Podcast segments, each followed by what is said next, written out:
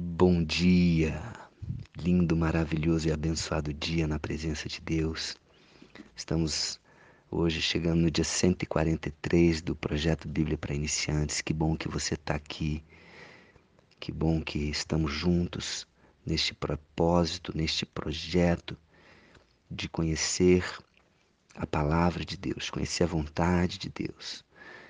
E é importante preparar o coração para para a palavra, para a semente, para que ela possa crescer dentro de nós, para que ela possa multiplicar, que ela possa frutificar durante o dia, durante a nossa vida.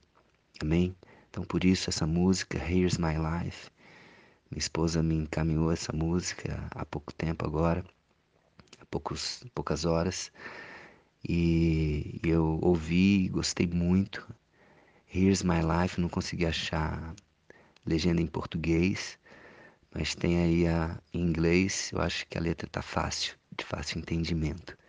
Então aqui está a minha vida, que eu possa ser, minha vida seja um sacrifício vivo para te agradar, que eu possa é, viver é, através do Espírito Santo, por meio da capacitação, por meio do direcionamento do Espírito Santo agradar o coração de Deus, fazer aquilo que Paulo tem feito aqui nesse livro de Atos e temos percebido a cada dia o quanto Paulo é um exemplo de cristão. Né? Lógico, temos de imitar, importante que nós tenhamos o nosso foco em Cristo, em Jesus. E Paulo é essa pessoa um pouco mais próxima, um homem de carne e osso que pecou assim como nós pecamos, né, que fez tanta coisa errada, que perseguiu os cristãos, que matou é, os cristãos, ou pelo menos autorizou a, a, a, morte de cristãos. E, e quando ele teve o um encontro com Jesus, com Deus, a vida dele se transformou completamente. E que a nossa vida seja como a de Paulo, que transformada da água para o vinho, que possamos é, converter é, as nossas trevas em luz, converter a nossa vida em uma vida para alegrar a Deus. Isso é conversão, não é conversão à religião, conversão a Deus, ao amor de Deus, a uma vida de luz, a uma vida de santidade, a uma vida de, de alegrar o coração de Deus. Amém? Então hoje o trecho é pequeno, né? já, já falamos a maior parte aqui do capítulo 26, e agora só finalizando aqui o capítulo 26, depois que, que Paulo falou com tanta intrepidez, com tanta segurança e coragem para o rei Agripa. Né? Paulo é interrompido por Festo, o comandante, né? e vamos lá, entender o que aconteceu aqui. Então, depois que. Vou pegar só para contextualizar o finalzinho da, da leitura de ontem, né? Então, terminou Paulo dizendo: Mas alcançando o socorro de Deus, permaneço até o dia de hoje, dando testemunho, tanto a pequenos como a grandes, nada dizendo senão o que os profetas e Moisés disseram haver de acontecer. Isto é, que o Cristo devia padecer e, sendo o primeiro da ressurreição dos mortos, anunciaria a luz ao povo e aos gentios. Então, quando Paulo falou isso, Festo interrompeu. Agora, começando os, os versículos de hoje. Dizendo ele: estas coisas, ou seja, dizendo Paulo estas coisas, em sua defesa, Festo, o comandante, o interrompeu em alta voz. Estás louco, Paulo? As muitas letras te fazem delirar? Paulo, porém, respondeu: Não estou louco, ó excelentíssimo Festo.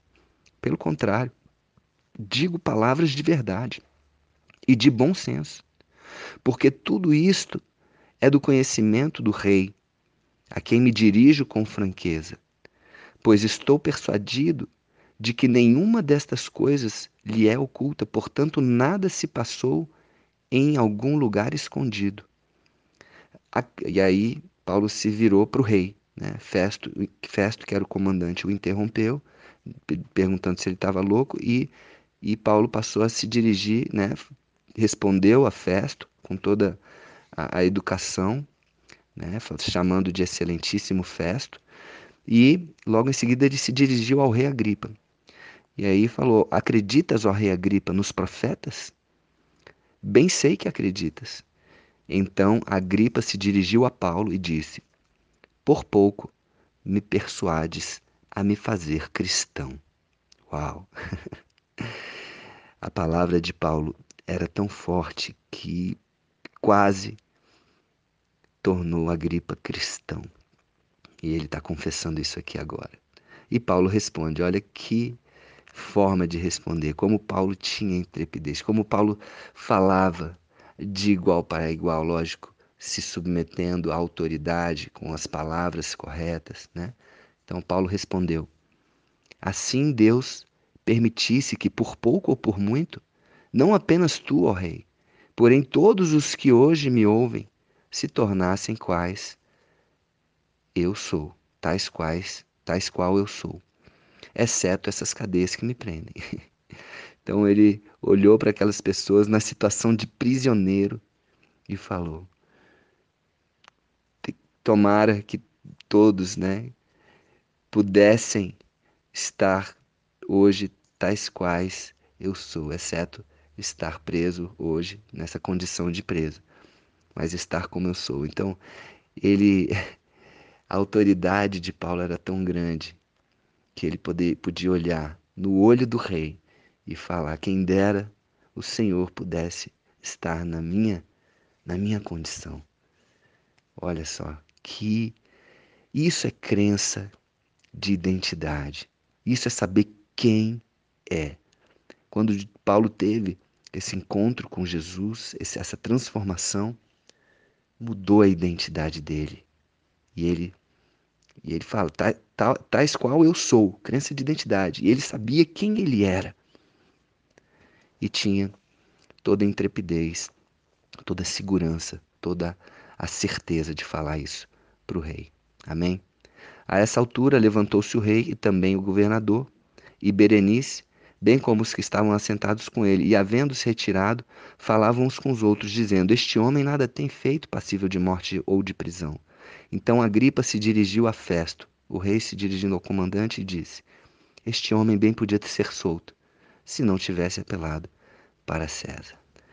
Então, Paulo realmente é, é, impactou aquelas pessoas, aquelas autoridades, com, com toda a verdade. Né? E ele fala aqui, palavras de verdade. O que eu falo são palavras de verdade, palavras de bom senso, franqueza, como ele utilizou aqui também.